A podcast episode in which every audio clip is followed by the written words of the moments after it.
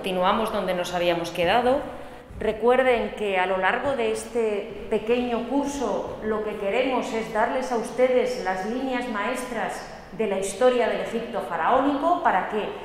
vamos a ver si lo conseguimos, al final ustedes, ustedes tengan una línea cronológica de todo este periodo, de toda esta etapa de la historia de la humanidad y ustedes pues al enfrentarse a un libro, a un documental, a un a, otro curso que profundice, un que profundice un poquito más sobre el tema, pues ustedes tengan ya en la cabeza claro el esquema de toda la historia del Egipto faraónico y los acontecimientos más importantes. Efectivamente, a lo largo de la clase de la semana pasada hablamos del Imperio Antiguo y hoy pues nos vamos a centrar en esta otra gran etapa del Egipto faraónico que es el Imperio Medio o por decirlo de otra manera, ah, pues vamos a continuar donde nos quedamos y vamos a ver una serie de etapas en la historia de Egipto que antecedieron y rodearon al Imperio Medio. Esto es, en la clase de hoy vamos a hablar del final del Imperio Antiguo, estoy segura de que, se, de que se acuerdan de que la semana pasada nos quedamos hablando de las grandes pirámides de Giza de la cuarta dinastía y del Egipto faraónico, más o menos a mediados del tercer milenio antes de Cristo, en torno al año 2500 antes de Cristo, cuando se construyeron estas grandes obras. Hoy vamos a ver qué es lo que pasó después de que se construyeran las pirámides. A lo largo de estas quinta y sexta dinastías vamos a ver qué ocurrió con esta increíble construcción política que fue el imperio antiguo para que entrara en una irreversible decadencia y al final desapareciera y se disolviera dando lugar a una espiral de caos, vamos a ver esa espiral de caos. Recuerden que la historia del antiguo Egipto se divide en imperios, que es cuando hay un faraón gobernando sobre todo el territorio y periodos intermedios, es cuando el gobierno del Valle del Nilo y del Delta se separa y se fragmenta en un montón de pequeñas construcciones políticas, pues vamos a ver, como les digo, el final del Imperio Antiguo, el primer periodo intermedio, esta etapa caótica que siguió al final del Imperio Antiguo,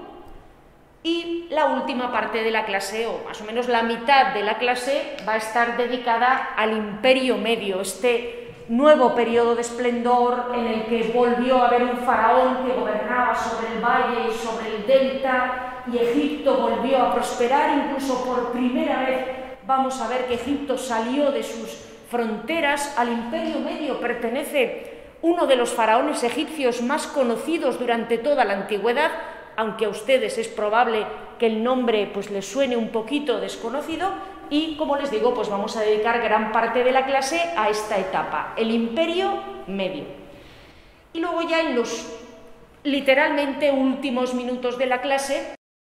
vamos a ver el final del imperio medio, esta nueva construcción política de Egipto se volvió a disolver, volvió a caer en el caos, volvió a caer en el desgobierno Egipto incluso por primera vez en su historia fue invadido por extranjeros en, un momento tremendamente traumático para la historia de Egipto y eso supuso el final del Imperio Medio y el comienzo del llamado Segundo Periodo Intermedio, que anunciaremos, pero que ya les digo que pues,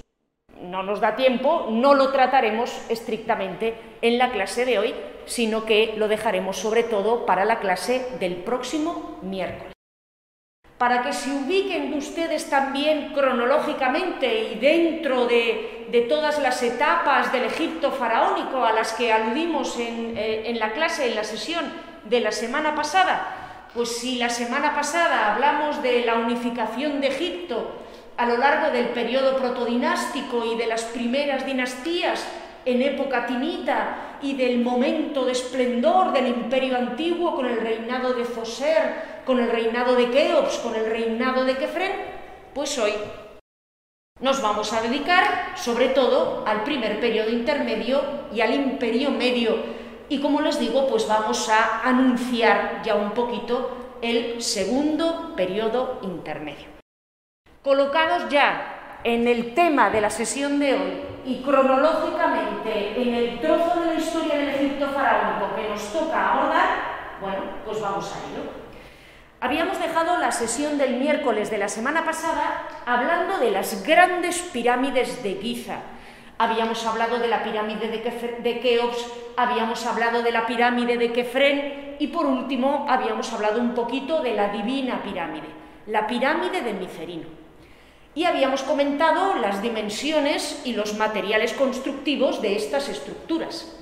La pirámide de Keops aunque hoy está privada de su membrana exterior y es un poquito más baja de como era originariamente, la pirámide de Keops se diseñó y originariamente medía 147 metros. La segunda gran pirámide de Giza, la pirámide de Kefren, era un poquito más baja, 143 metros, pero aún así una construcción imponente. Sin embargo, la tercera pirámide, la pirámide de Micerino, apenas medía 100 metros de altura. Creo que es muy burdo y muy básico, pero es muy revelador que la primera pirámide fuera la más alta de todas, la segunda fuera un poquito más baja y la tercera fuera significativamente más pequeña que la de su abuelo y que la de su padre. Pero es que además, dentro de todo el complejo funerario de la pirámide, se incluye el llamado templo alto, la calzada, el templo bajo, y hay una serie de estructuras que acompañan a la pirámide. La tumba del faraón no es solo lo que es la pirámide, sino estas estructuras que la rodean. Pues bien, en el caso de Keops y de Kefren, todo este complejo funerario se levantó en una piedra muy bien tallada, muy bien trabada. Conservamos todavía bastante bien, iba a decir casi intacto, pero bueno, bastante bien todo el complejo funerario de la pirámide de Kefren, la calzada que une el templo alto con el templo bajo se puede recorrer todavía hoy andando, tiene unos sillares y una construcción absolutamente notable. Sin embargo, en el caso de la pirámide de Micerino, el templo bajo no se construyó en piedra, se construyó en ladrillos de adobe en ladrillos de arcilla secado al sol, por culpa del clima egipcio, de estas inundaciones, de que se encontraba bastante cerca de canales que conducían al Nilo, el templo bajo de Micerino pues se perdió relativamente pronto por esta precariedad de la construcción y gran parte del complejo funerario de este tercer faraón de Giza también desapareció pronto por estar realizado de forma más precaria, menos costosa, con materiales más baratos que las pirámides de sus predecesores. Es evidente que algo estaba sucediendo entre los faraones para que un faraón no pudiera construir monumentos del tamaño y de la calidad de sus predecesores. Pero para terminar de llamar la atención, el sucesor de Micerino, el faraón Sepsesca, que además fue el último faraón de la cuarta dinastía, en lugar de construirse una pirámide, lo que llevaban sus antepasados y sus predecesores en el trono construyendo durante 150 años, desde tiempos de Zoser, decidió volver a levantar una mastaba y decidió enterrarse en una mastaba, en la tumba que habían utilizado los faraones antes del reinado de Zoser. Y todavía más aún, el reinado de Sepsescaz acabó de forma oscura y fue el último faraón de la cuarta dinastía. Y después de él subió al trono otro monarca, el primer faraón de la quinta dinastía, que no tenía nada que ver con Sepsescaz. Y la tumba de, Sepsescaz, su mastaba, fue abandonada y todo su reinado experimentó una especie de damnatio memoria y una especie de condena al olvido, por parte de sus sucesores, los faraones de la quinta dinastía. ¿Qué se esconde detrás de todos estos sucesos, pues, o de todas estas eh, cuestiones realmente curiosas o sorprendentes? Bueno, pues detrás de esto lo que se esconde es un fortísimo conflicto político que estaba teniendo lugar en el corazón del poder faraón. Si se acuerdan, el faraón Zoser había unificado Egipto en torno al culto a una divinidad, el dios Ra, el dios del sol. Esta, el colocar a Ra como gran dios de Egipto, como gran divinidad de Egipto, por encima de los cultos locales que habían imperado hasta ese momento, favoreció tremendamente la unión del país, favoreció tremendamente la posición del propio José, que era la figura principal del culto a Ra, el principal intermediario entre el dios y la población, y desde luego contribuyó esta importancia que se concedió al culto a Ra, desde luego contribuyó tremendamente a facilitar el, esplendor que hemos vivido entre la tercera y la cuarta dinastías. Sin embargo, los faraones habían concedido tanto poder al dios Ra que este poder había acabado transfiriéndose también a los sacerdotes de esta divinidad. Es probable que en los templos en honor a Ra se almacenaran gran parte de las reservas agrícolas de Egipto, imprescindibles para los años de malas cosechas. Es probable que los templos en honor a Ra almacenaran o acumularan una gran cantidad de riquezas y de tierras es muy probable que los sacerdotes del clero de Ra tuvieran cada vez más poder e influencia. Y a lo largo de los reinados de Keops, de Kefren y de Micerino, sabemos que hubo un enfrentamiento, una disputa entre el cada vez más poderoso clero del dios Sol y el faraón que quería conservar pues, el poder que tenía. Durante los reinados de uh, Keops y de Kefren, esa disputa parece que se saldó en favor del faraón y solo un faraón casi todopoderoso podría levantar las espectaculares construcciones que realizaron estos monarcas para que sirvieran de tumbas, pero durante el reinado de Micerino parece que Micerino perdió esa guerra. ¿De acuerdo? Parece que Micerino no tuvo más remedio que ceder ante las pretensiones de los sacerdotes también ante el aumento de poder por parte de la nobleza y el ascenso de estos sacerdotes, de este clero de Ra y de la nobleza, hizo descender el poder, la riqueza y la influencia del faraón, que se manifestaron en el disminuido tamaño y en la mala construcción de su complejo funerario en torno a su pirámide. Es muy probable que este Sepsescaf, este heredero de Micerino, este sucesor de Micerino, tratara de invertir este proceso en el que los sacerdotes de Ra y los eh, nomarcas y los gobernadores provinciales y la nobleza egipcia tenían cada vez más poder y el faraón iba perdiendo capacidad de, de influir y de gobernar sobre su propio reino, es posible, como les digo, que este faraón Sepsescaf tratara de invertir esa tendencia realizando una reforma similar a la que había empleado su antepasado José. Si para acumular poder e influencia y unificar Egipto en torno a su persona a José le sirvió elevar a una nueva divinidad al, al panteón, a la cúspide del panteón egipcio, pues es posible que Sepsescaf pensaba, pensara que él también podía intentar una jugada parecida para, como les digo, revertir este proceso de pérdida de poder. Y sabemos que él no es que prohibiera rendir culto a Ra, pero parece que se apartó un poco del culto al dios Sol. Recuerden que la pirámide es una forma de, rendir culto a la divinidad solar, la pirámide es la culminación de un obelisco, es, como un rayo de sol, es, una forma profundamente relacionada con el culto al sol,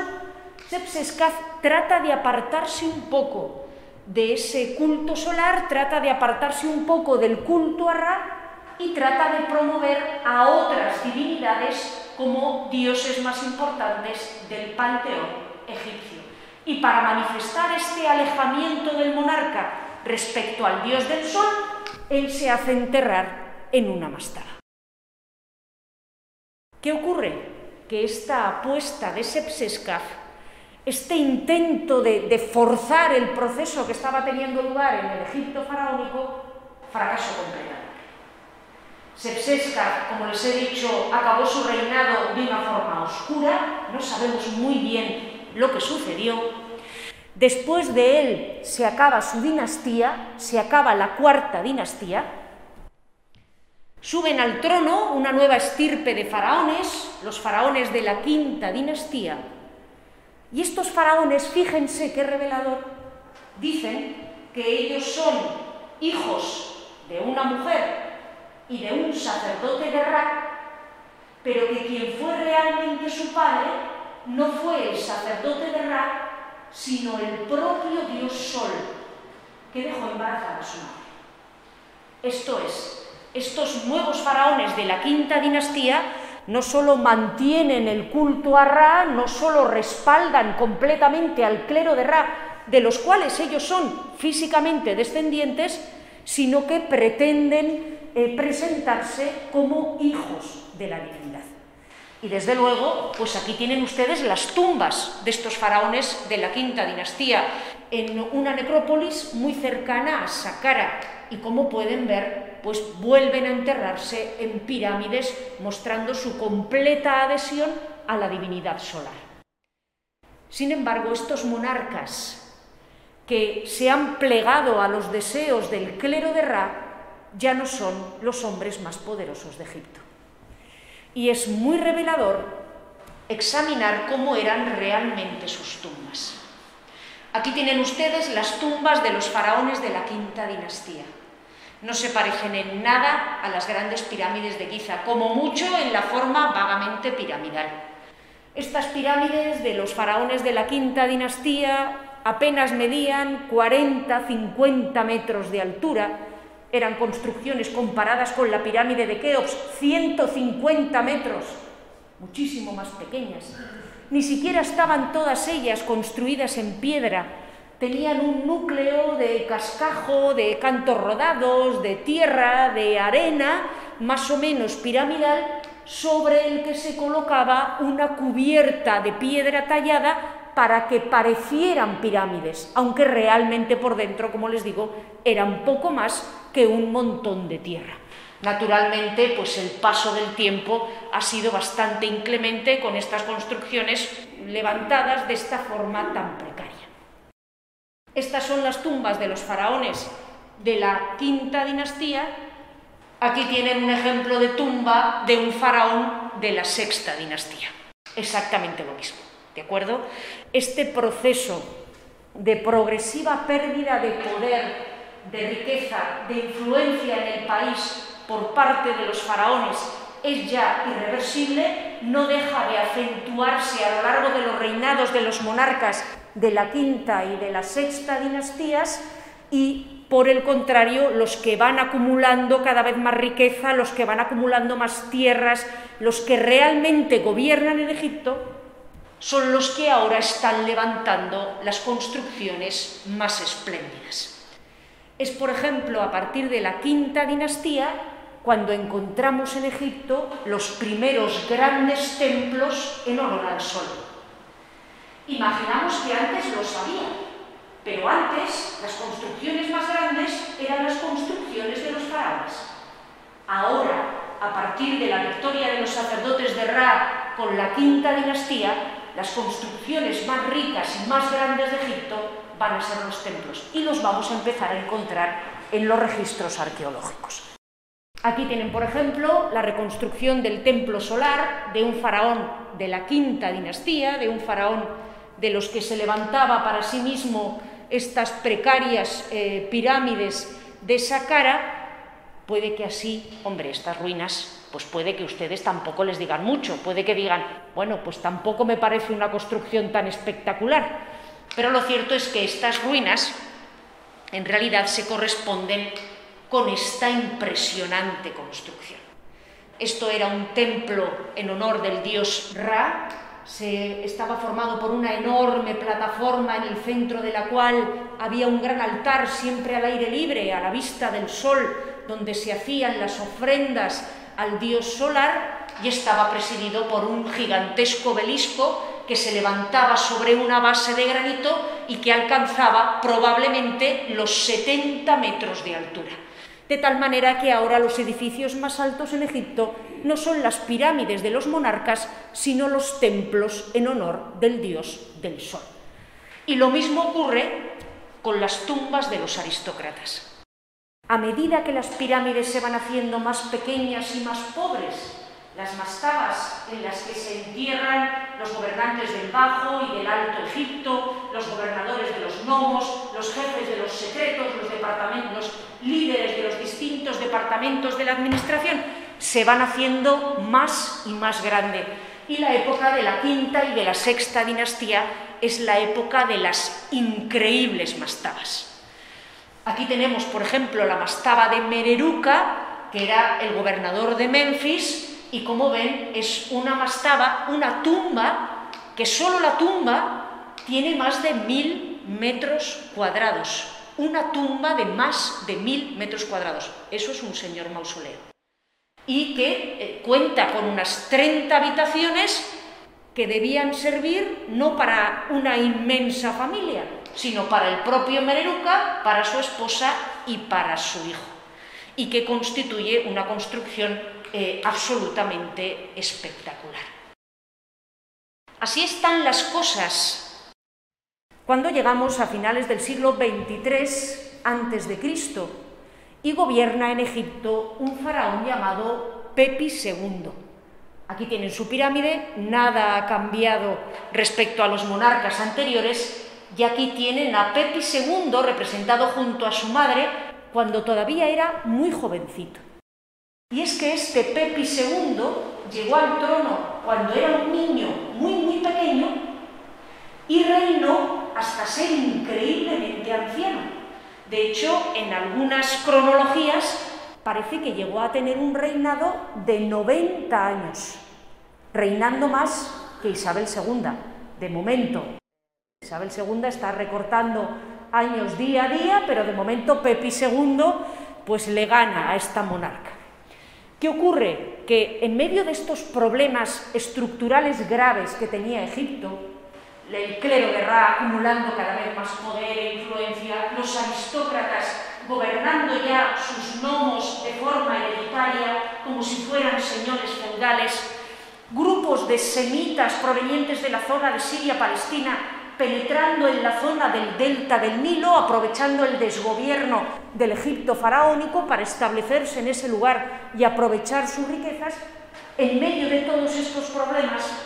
este Pepi, que reinó durante años y años y años, siendo un hombre enormemente anciano, enfermo y parece que con las facultades físicas desde luego, pero también mentales un poco mermadas, pues no estaba en modo alguno en condiciones de hacer frente a ninguno de estos problemas. De hecho, a lo largo de la sexta dinastía coincidieron varios reinados larguísimos de faraones en los que el monarca seguía vivo, pero realmente estaba tan, tan, tan mayor y tan deteriorado física y mentalmente que no gobernaba, aumentando el desgobierno en el país. Cuando finalmente falleció este longevísimo faraón, Pepi II, dejó el trono a su, hijo, que se llamaba Merenre II. Y aquí las cosas se vuelven tremendamente confusas. Parece que este Merenre II llega al trono a la muerte de su padre, parece que contrae matrimonio con su hermana, que se llamaba Nitocris, Parece que Merenre tiene un gobierno muy breve porque al parecer es asesinado, algo insólito en la historia de Egipto. El credo de Ra, los aristócratas disputaban el poder a los monarcas, pero hasta ahora nadie se había atrevido a asesinar a ninguno. Bueno, pues este Merenre II parece que es asesinado y a su muerte, como no hay más herederos, en medio de la confusión, su esposa y hermana esta Nitocris parece que se convierte en la primera mujer, desde luego ni muchísimo menos la última, en gobernar el Egipto faraónico, que de todos los grandes reinos de la antigüedad fue el que tuvo más mujeres con mucha diferencia al frente del gobierno a lo largo de su historia. Nitocris parece que se convierte en la primera mujer faraón de Egipto a comienzos del siglo XXII antes de Cristo y sobre su reinado la, eh, prácticamente los pocos datos que tenemos nos los transmite el cronista de la historia del antiguo Egipto, Manetón, que escribe en una época muy posterior, en el siglo III antes de Cristo. Y Manetón nos cuenta unas cosas increíbles de esta Nitocris. Nos dice, hubo una mujer, Nitocris, que reinó. Era más valiente que todos los hombres de su tiempo y más bella que todas las mujeres. Ahí es nada. Tenía el cabello rubio, curioso también, y las mejillas son rosadas. El caso es que a pesar de esta beatífica descripción, Manetón también nos cuenta que Litocris, enfadada con los nobles que habían asesinado a su marido, los invitó cierto día a celebrar un banquete en el Palacio Real. Y que cuando estos nobles penetraron en una habitación para celebrar este banquete, parece de reconciliación con la faraón, Nitocris ordenó sellar las puertas y abrir unas compuertas que inundaron la habitación con agua, ahogando a todos los nobles que habían participado en la conjura que había terminado con el asesinato de su marido. Y después de eso, sabedora de que su posición era tremendamente frágil en todo este contexto que hemos descrito y que es posible que otros se tomaran venganza sobre ella, Nitocris decidió prender fuego al palacio donde vivían los faraones y suicidarse arrojándose a las llamas. De esta forma tan espectacular, tan terrible, en torno al año 2181 a.C., Egipto se sumió en el caos. Nitocris no fue sucedida por nadie de su familia, la estirpe de los faraones de la sexta dinastía termina con ella, el país se hunde completamente en el desgobierno, em, el delta se divide en pequeños estados, el valle también, los gobernadores de las provincias se convierten en señores feudales que gobiernan por su cuenta sus gnomos, el clero de Ra, los sacerdotes de Ra, también se convierten en señores y se dividen con los nomarcas una parte importante del país. El delta está plagado de estos semitas que han penetrado durante décadas provenientes de Siria, Palestina y se han asentado en el territorio, eh, aumentando su desgobierno y en fin, con Egipto sumido en el caos, como les digo, en torno al año 2181, comienzos del siglo XXII a.C., termina el imperio antiguo. Y es muy curioso,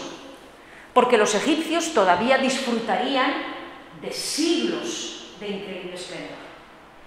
Durante el Imperio Medio y durante el Imperio Nuevo se alcanzó la brillantez del Imperio Antiguo y en muchos aspectos se puede decir que se superó. A partir del Imperio Medio los egipcios empezaron a salir del Valle del Nilo, se apoderaron de parte de Siria-Palestina, enviaron expediciones comerciales por medio Mediterráneo Oriental y por la zona de África, del, del Mar Rojo, en fin, le quedaban muchos momentos extraordinarios a la historia del Antiguo Egipto. Pero para los propios egipcios, el mejor momento de su historia, el más brillante de todos, fue siempre el imperio antiguo. Y incluso en los momentos de Tutmosis III, de Ramsés II, en los que Egipto era un imperio eh, a un nivel extraordinario, siempre recordaban con añoranza los años beatíficos, pacíficos, prósperos del imperio antiguo. Bueno, pues hemos hablado del final del imperio antiguo, de esta quinta y de esta sexta dinastías que acabaron con esta mujer en el trono de Egipto, esta misteriosa Nitocris, más valiente que todos los hombres y más bella que todas las mujeres, y nos sumimos en el caos del primer periodo intermedio, que va a durar más o menos 150 años, más o menos siglo y medio, y abarca, como ven ustedes aquí, las dinastías que van de las 7 a la 10. Y es que en medio del caos del imperio del primer periodo intermedio, como les he comentado, Egipto se dividió en un montón de pequeños estados. Algunos gobernados por sacerdotes, otros gobernados por aristócratas, zonas en esta parte de aquí controladas por los semitas, y llegó un momento en el que distintos aristócratas se proclamaron faraón y comenzaron a luchar por ser el único faraón de Egipto. Esto empezó a suceder, como ven aquí, en el momento confuso entre las dinastías 9 y 10 y 11. En la ciudad de Heracleópolis, la ven aquí marcada, que está, pues como ven, un poquito al sur de Memphis, ¿de acuerdo? En el, en el valle, pero ya muy cerquita de Memphis y de la zona del delta, en esta ciudad de Heracleópolis hubo una sucesión de faraones que solo controlaban un pequeño territorio en torno a la ciudad, que fueron la dinastía 9 y la dinastía 10. Mientras que ya en lo más profundo del valle, en lo más profundo del Alto Egipto, en la ciudad de Tebas, llamada a ser importantísima en la historia de Egipto faraónico, otros príncipes se proclamaron también a sí mismos faraones con la decimoprimera dinastía. Y así tenemos a los faraones de la novena y de la décima en Heracleópolis y a los faraones de la décima primera, o sea, había varios faraones a la vez en Egipto, luchando por el poder y luchando por ser el único monarca en el Egipto faraónico. Después de unas décadas de peleas, de incertidumbre, de combates, de situación realmente muy complicada, la decimoprimera dinastía, la de los autoproclamados faraones que provenían de Tebas, derrotaron a los de la décima, que estaban en Heracleópolis Magna, se apoderaron de todo el valle, se apoderaron también de Heracleópolis, se apoderaron del territorio hasta Memphis, de la vieja capital del, antiguo, eh, del imperio antiguo, y por último conquistaron también el delta.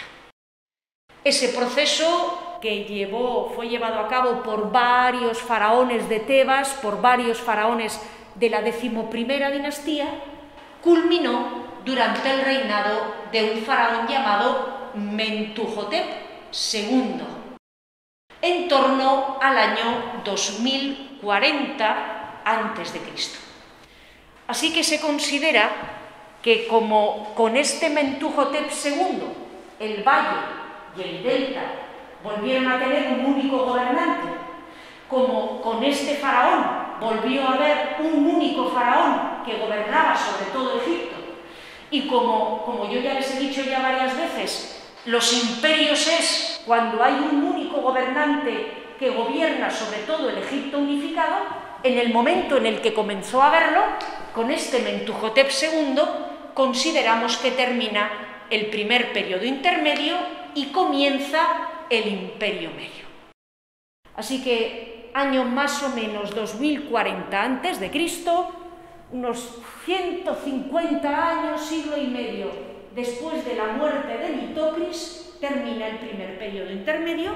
y comienza el segundo gran imperio de la historia del Egipto faraónico, que es el imperio medio, y que abarca solo dos dinastías, la dinastía 11 la de este Mentuhotep y la más brillante de la dinastía del imperio, de las dinastías del imperio medio. Si en el imperio antiguo las grandes dinastías fueron la tercera, la de Foser, y la cuarta, la de Keops, Kefren y Micerino, en el imperio medio la gran dinastía, como vamos a ver, fue la dinastía decimosegunda, ¿de acuerdo? La dinastía 12. Así que se considera que como con este Mentuhotep II, el valle y el delta volvieron a tener un único gobernante, como con este faraón volvió a haber un único faraón que gobernaba sobre todo Egipto, y como, como yo ya les he dicho ya varias veces, los imperios es cuando hay un único gobernante que gobierna sobre todo el Egipto unificado, en el momento en el que comenzó a verlo, con este Mentuhotep II, consideramos que termina el primer periodo intermedio y comienza el imperio medio. Así que año más o menos 2040 antes de Cristo,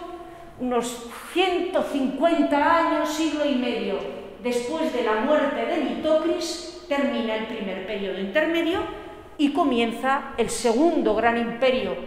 de la historia del Egipto faraónico, que es el imperio medio, y que abarca solo dos dinastías, la dinastía 11, la de este Mentuhotep, y la más brillante de la dinastía del imperio, de las dinastías del imperio medio. Si en el imperio antiguo las grandes dinastías fueron la tercera, la de Foser, y la cuarta, la de Keops, Kefren y Micerino, en el imperio medio la gran dinastía, como vamos a ver, fue la dinastía decimosegunda, ¿de acuerdo? La dinastía 12. Este Mentuhotep para tratar de consolidar su posición, naturalmente, como se puede imaginar, precaria, él, acaba, acababa de unificar Egipto, Manu Militari, acababa de unificar Egipto por la vía de la guerra. Para consolidar su posición, trató de buscar una medida similar a otras que ya se habían realizado en el pasado. Si a Zoser, en la tercera dinastía, le había funcionado colocar a un dios Ra como dios supremo de Egipto para unificar al país en torno a Ra y en torno al faraón Zoser, Mentuhotep pensó, bueno, voy a tratar de colocar yo también a un nuevo dios al frente del panteón egipcio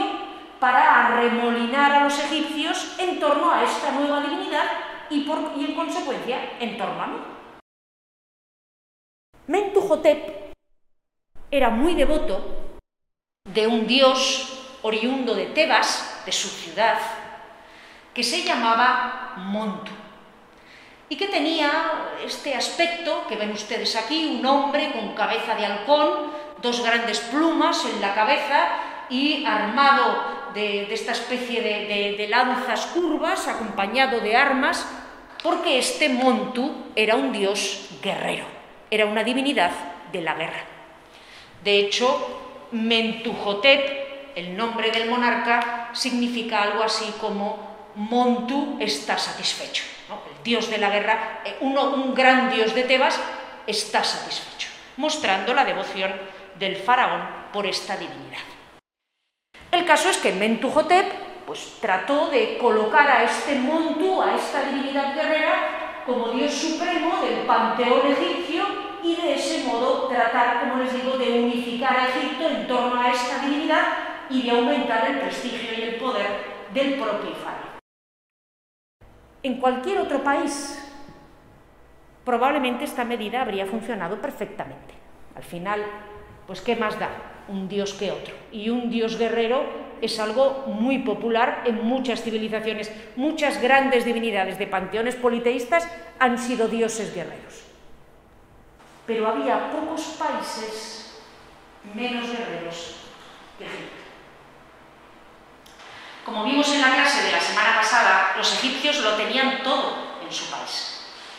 Tenían riquezas, tenían alimentos, era el único lugar donde nunca o muy rara vez se pasaba hambre y los egipcios siempre tuvieron muy, muy pocas aspiraciones belicosas. Ellos querían vivir eh, bien en su valle, expandirse un poquito en los alrededores para apoderarse de la madera del Líbano o de la púrpura de Tiro, de algunos recursos de los alrededores pero nunca fueron un imperio expansionista, nunca se dedicaron, nunca pusieron los, ingentes servicios, perdón, los ingentes recursos de los que disfrutaban al servicio de una campaña de conquista de, sus vecinos, como hicieron, eh, por, lo, por el contrario, como sí que hicieron sus vecinos. Así que realmente una divinidad guerrera en Egipto, pues no tenía demasiado tirón. Y de hecho, pues los sucesores de Mentuhotep siempre conservaron el trono de forma muy precaria, la posición de los faraones de la eh, decimoprimera dinastía al frente del trono de Egipto siempre fue muy precaria, muy complicada, nunca llegaron de verdad a controlar el país. Y en torno al año 1991 a.C., recuerden que todas estas fechas son absolutamente aproximadas y que nuestra cronología, sobre todo en esta época, está cogida con hilvanes y puede variar, por eso ven que siempre damos fechas aproximadas. En torno al año 1990, 1991 a.C., Amenemes, que era el visir de Mentuhotep IV, parece que apartó a este Mentuhotep IV del trono de una forma, no sabemos hasta qué punto cruenta, Mentuhotep desaparece como faraón y le reemplaza su gran visir, este Amenemes I. De esta manera acaba la decimoprimera dinastía, esta dinastía de los Mentuhoteps, y, comienza la decimosegunda dinastía, de esta sí que hay que acordarse, la gran dinastía del Imperio Medio,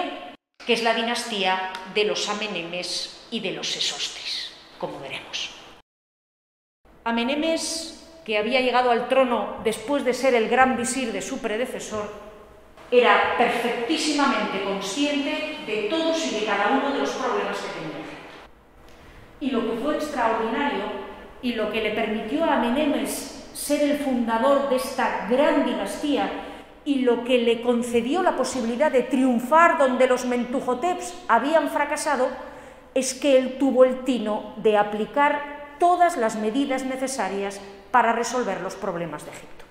En ese sentido, Amenemes, como Zoser, es uno de los grandes faraones constructores de la prosperidad de Egipto, uno de los grandes faraones reformadores, y el esplendor del Imperio Medio se debe en gran medida a él.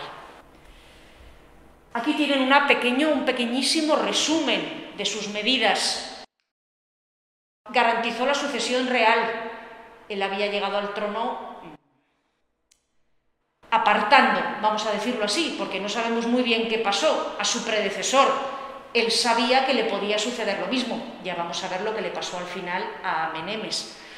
Así que él se preocupó por asociar a su hijo Sesostris al trono y, que, gobernar los dos, y que si a él le pasaba algo, su hijo estuviera dispuesto inmediatamente a tomar las riendas del poder. Se aseguró también de acabar con los gobiernos hereditarios. Recuerden que desde la quinta, sexta dinastías, los gobernadores de las provincias se habían convertido en una especie de señores feudales que gobernaban sus provincias de forma hereditaria, eh, limitando enormemente el poder del faraón. Amenemes acabó con eso. Reajustó las fronteras entre los nomos. Estos gobernadores, estos nomarcas, convertidos en señores feudales, habían extendido a costa de otros las dimensiones de sus provincias y había nomos gigantescos y otros muy pequeños, lo cual iba en contra de la propia idea del nomo, que es un territorio de distancia uniforme donde se puede llegar a la capital en un solo día. Así que Amenemes volvió a reajustar todas las fronteras entre los nomos, también para que todos tuvieran unos ingresos similares y no hubiera un nomarca, un gobernador provincial más poderoso que otro. Junto a estas medidas de carácter político-administrativo, llevó a cabo medidas eh, económicas muy importantes. Mm, en este momento, aunque estos príncipes provenían de Tebas, de lo más profundo del valle, y Tebas era una ciudad importante ya, parece que la capital estaba en un lugar llamado Itaúi, un lugar que conocemos mucho menos de lo que nos gustaría y que se encontraba un poquito al sur de Memphis. Pues bien, desde esta nueva capital, la capital del Imperio Medio, desde esta Itaúi, que la tienen marcada en azul, Amenemes también trató de mejorar la economía y la productividad del antiguo Egipto. Miren, el caos del primer periodo intermedio había sido tal, el desgobierno había sido tan absoluto que los egipcios habían tenido hambrunas. El país donde nunca se pasaba hambre, donde el Nilo eh, te proporcionaba recursos extraordinarios, pues había vivido ya durante el primer periodo intermedio, incluso prorrogándose durante los reinados de los Mentuhoteps, durante los reinados de la decimoprimera dinastía, había habido hambrunas, había habido escasez. Egipto no estaba bien gobernado, ¿no? la maquinaria no funcionaba para llevar prosperidad a la población. Amenemes no solo mejoró la maquinaria, sino trató de aumentar las tierras cultivables y a él se le debe la puesta en cultivo mediante un ingente sistema de regadíos, mediante la construcción de, un programa de regadíos extraordinario del oasis del Fayum, que es un territorio fertilísimo alimentado por unos brazos del Nilo que ven ustedes aquí marcados en rojo. Promovió expediciones comerciales. En tiempos de Amenemes se enviaron barcos a la Creta minoica, a Siria, Palestina, a la zona de Sinaí, del Mar Rojo, a través de un desfiladero. En toda esta zona es muy montañosa, no es fácil ir del valle del Nilo al Mar Rojo, ¿de acuerdo? Porque todo el, Egipto oriental, además de ser un desierto eh, tremendo, pues tiene unas cadenas montañosas difíciles de atravesar, pero hay algunos desfiladeros que permiten comunicar fácilmente el Mar Rojo con el Valle del Nilo. El Wadi Hamamat es uno de ellos. Y Amenemes lo puso en marcha, eh, lo acondicionó para que fuera fácilmente transitable, colocó paradas de costa para que mercaderes pudieran ir desde el Nilo al Mar Rojo y aprovechar todo el comercio que había a lo largo de esas costas orientales de África. Pero ningún faraón reformador puede hacer realmente nada si no resuelve el problema de fondo al que se habían enfrentado los faraones egipcios desde tiempos de Keops y de y desde tiempos de la cuarta dinastía. Seguro que se acuerdan que habíamos dicho que el clero de Ra, los sacerdotes, habían acumulado tanto poder que habían comenzado a disputar la propia posición del faraón. Y la reforma que introdujo Mentuhotep de colocar al dios Montu, al dios guerrero, al frente del faraón había fracasado completamente y el dios Ra y sus sacerdotes seguían siendo un poder tremendo que se oponía a este faraón llegado de Tebas. Así que eh, Amenemes decidió promover una nueva reforma religiosa, a ver si esta funciona. Él era muy devoto de otro dios de Tebas, que se llamaba Amón. De hecho, Amenemes, el nombre del monarca, incluye el nombre de la. A diferencia de Montu, que era un dios guerrero, esta otra divinidad tebana, este dios Amón,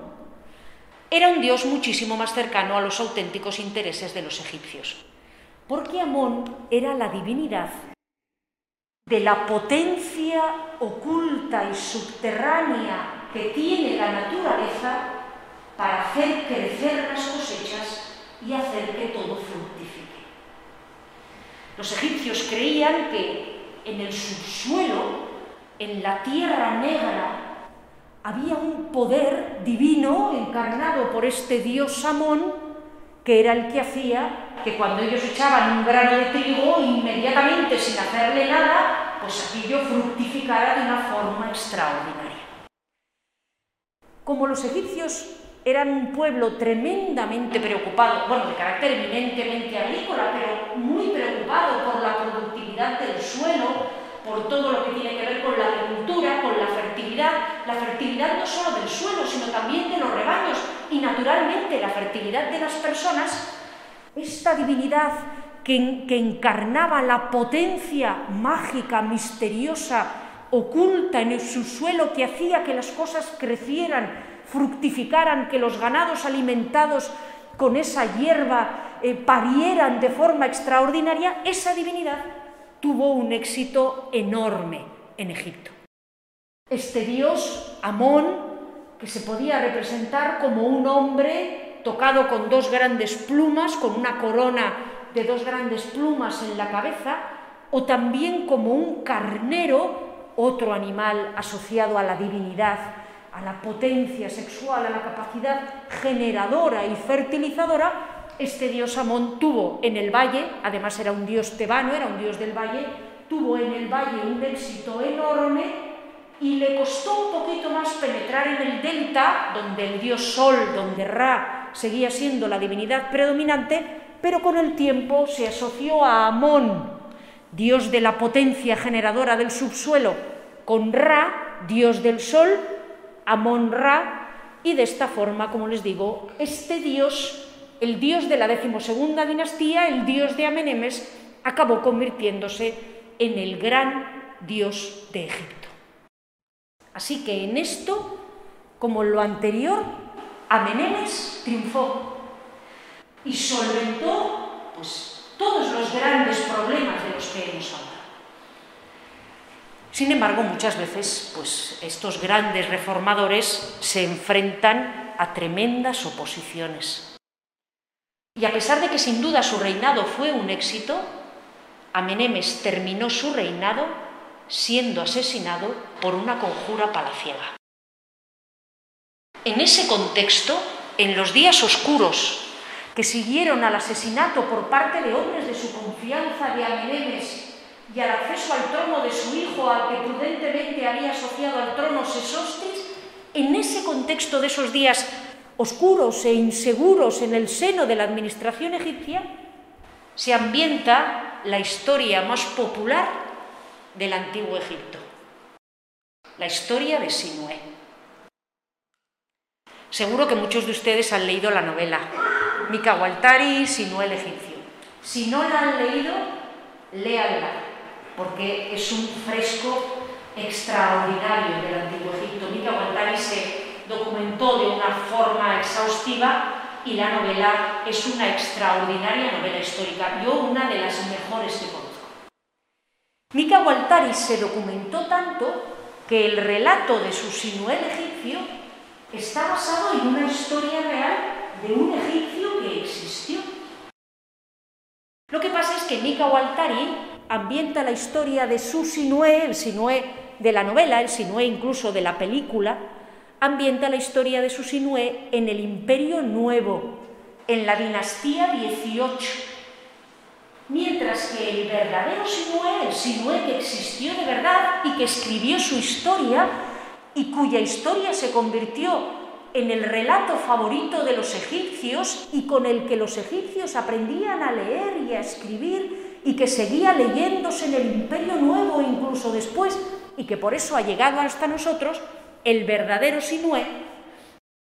vivió a finales del reinado de Amenemes o vivió durante el reinado de Amenemes. El verdadero Sinué era un hombre de confianza de Amenemes, pertenecía, bueno, más bien de Sesostris, del hijo, y cuando este verdadero Sinué se enteró de que el faraón Amenemes había sido asesinado por una conjura palaciega, temiendo que la revuelta nobiliaria en contra del faraón, pues conllevara más muertes, conllevara un cambio al frente del gobierno, una situación de inestabilidad como la que acababan de vivir en el primer periodo intermedio, este Amenemes funcionario huyó de Egipto y se fue a vivir a Siria-Palestina. Y allí se casó con una princesa y deslumbró a los habitantes de la región con su cosmopolitismo, no más no con su cosmopolitismo, pero con su elegancia y con su superior cultura egipcia y prosperó mucho, pero pues al final de su vida este verdadero Sinué, cansado de vivir entre los primitivos eh, gentes que vivían allí en la zona de Siria-Palestina, decidió regresar a Egipto para enterrarse y escribir su historia. Y ese es el relato el verdadero relato de Sinué el egipcio en el que Mika Waltari se inspiró para escribir esa maravillosa novela ambientada, como les he dicho, en el Imperio eh, Nuevo. La verdad es que los temores de Sinué pues estaban completamente infundados. Él huyó para nada. Porque con las buenas medidas que había tomado Amenemes, con las precauciones que había tenido el primer faraón de la decimosegunda dinastía, de asociar a su hijo Sesostris al trono,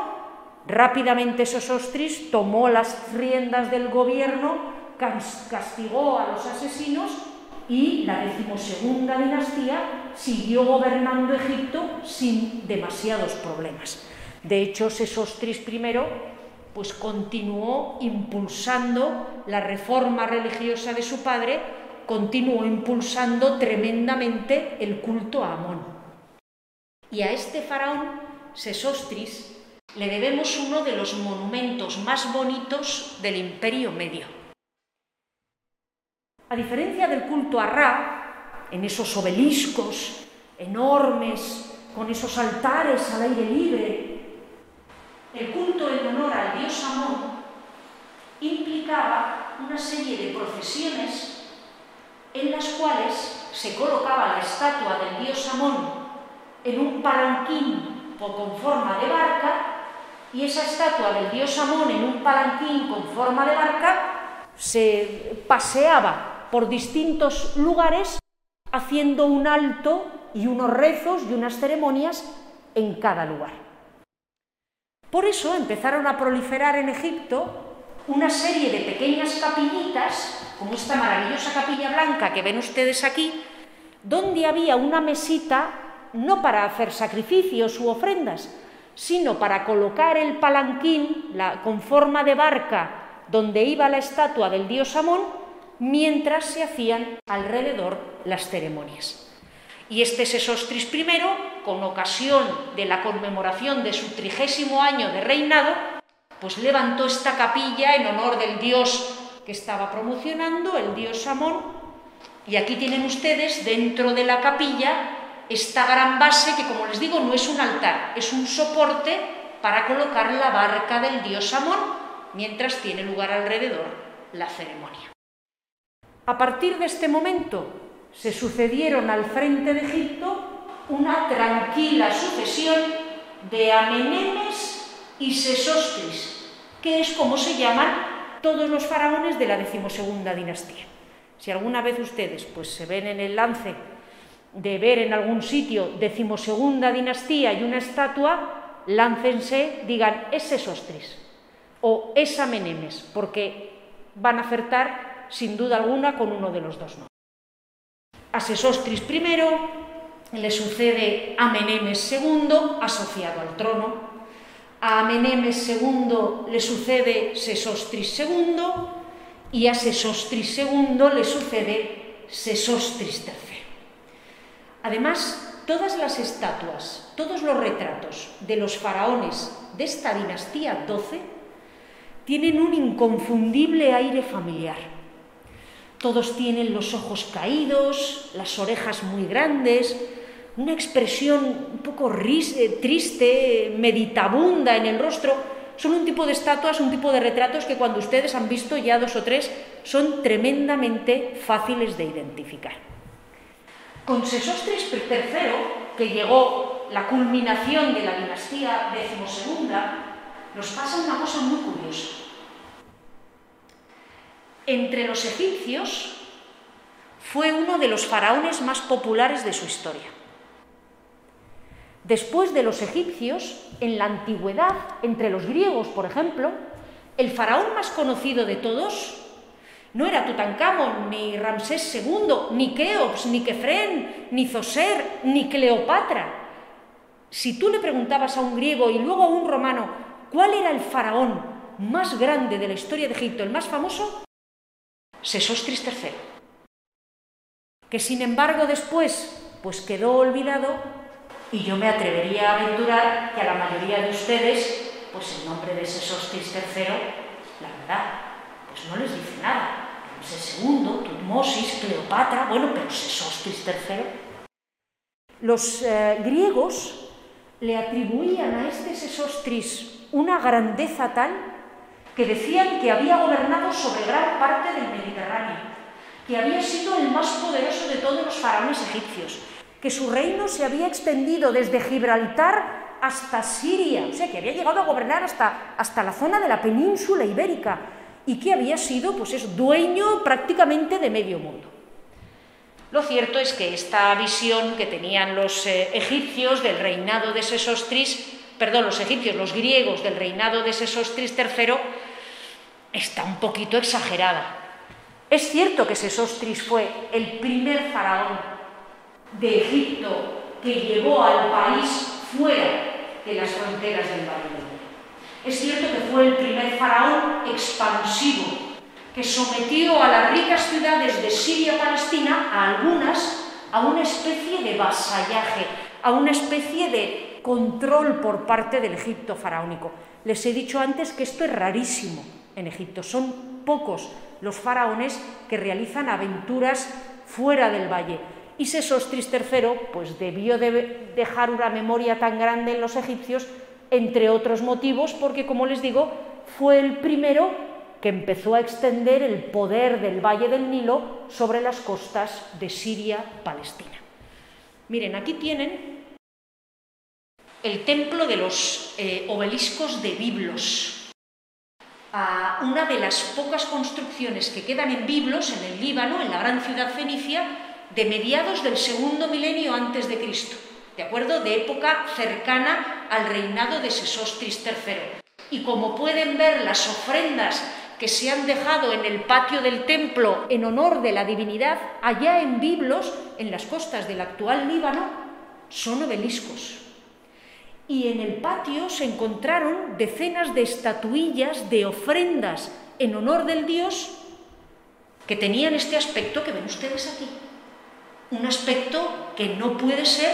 más egipcio. En fin, aquí vemos pues eso claramente a un, a un, personaje egipcio, incluso con esta postura tan característica del arte del Valle del Nilo. Y es que en este momento la cultura, no solo el poder, sino el arte, la cultura, las tradiciones egipcias, comienzan a irradiar fuera del valle.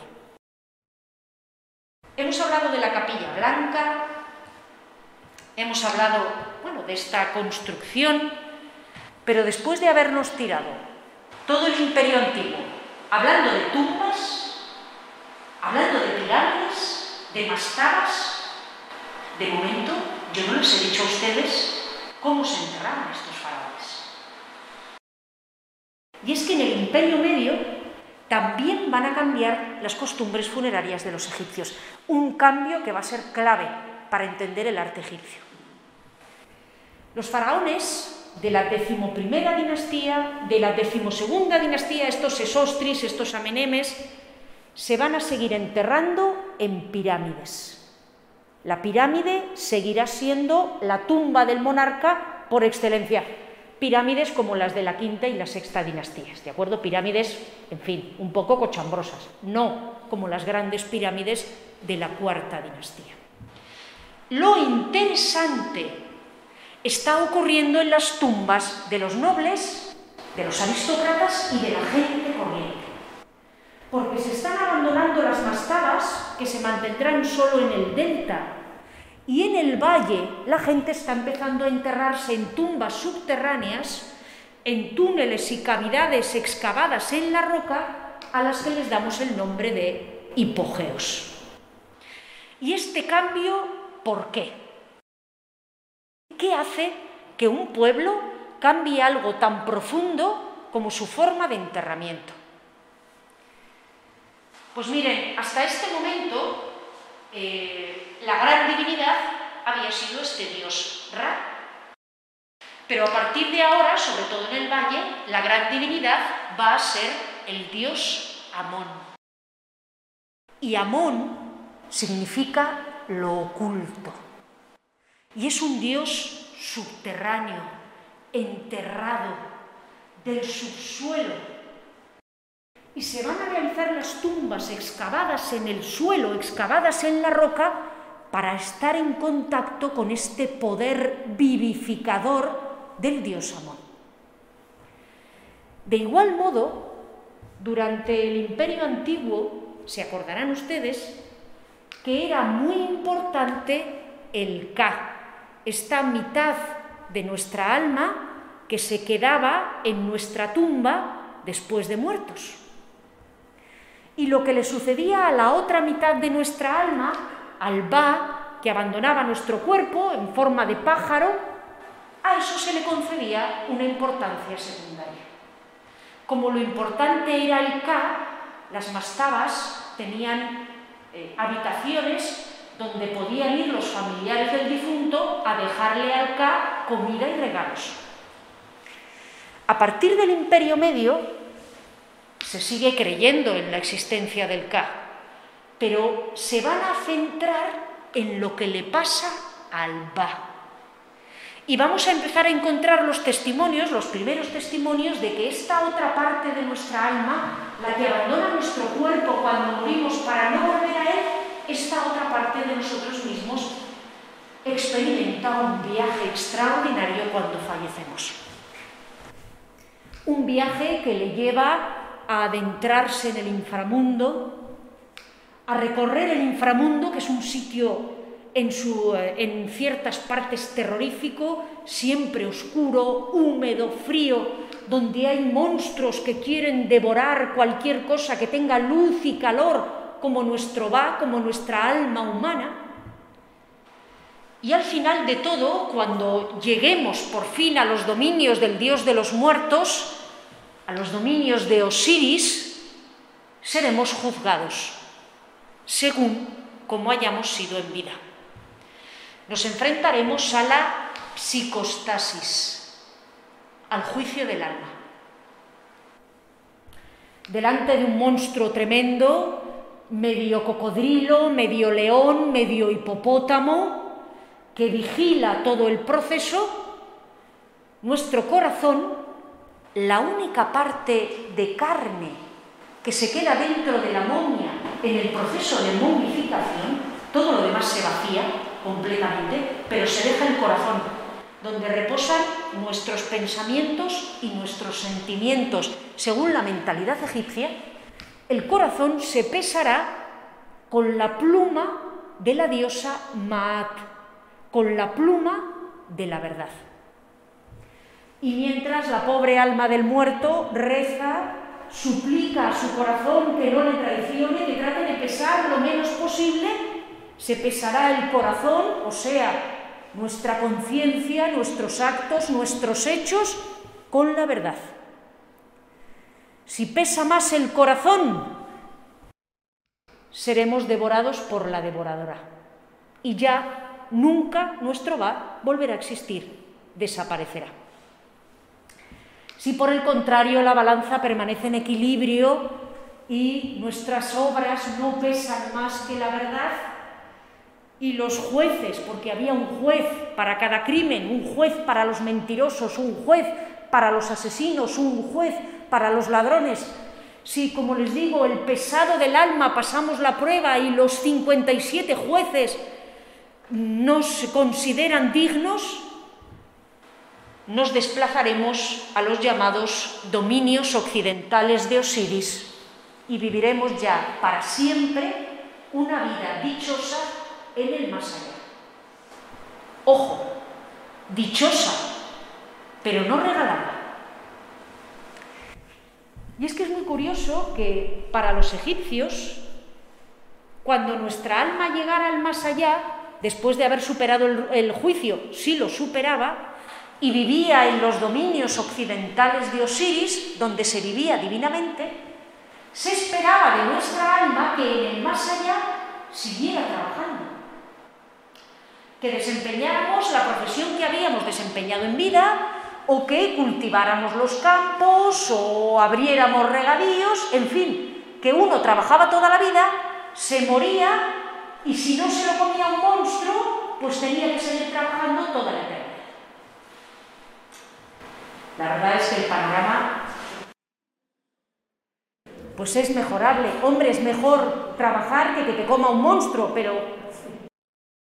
Así que para esto, a partir del Imperio Medio y sobre todo ya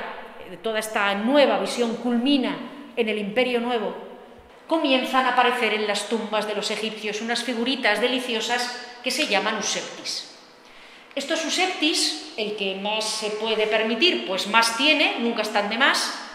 Estos useptis son unos seres mágicos. Ah, son unas estatuitas que si se depositan en nuestra tumba, cuando estemos en los dominios occidentales de Osiris y Osiris nos diga, levántate, vete a segar el campo, nosotros podremos decir, Usepti, levántate tú y vete tú a segar el campo.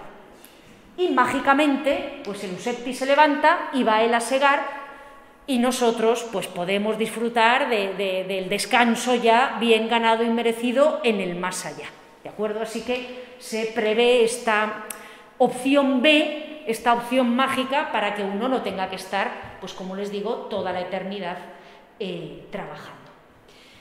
Tras el reinado de Sesostris III, subió al trono, como no podía ser de otra forma, un faraón llamado Amenemes III. Ya les he dicho que en la dinastía 12 es muy fácil, Sesostris y Amenemes, Amenemes y Sesostris. El caso es que al final de este reinado, al final del reinado de este Amenemes, como ven a finales del siglo XIX antes de Cristo, pues parece que Amenemes III no deja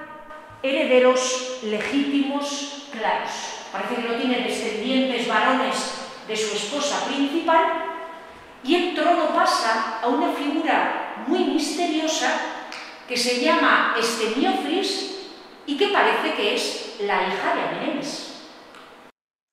Esta Estemiofris contrae matrimonio con un hermanastro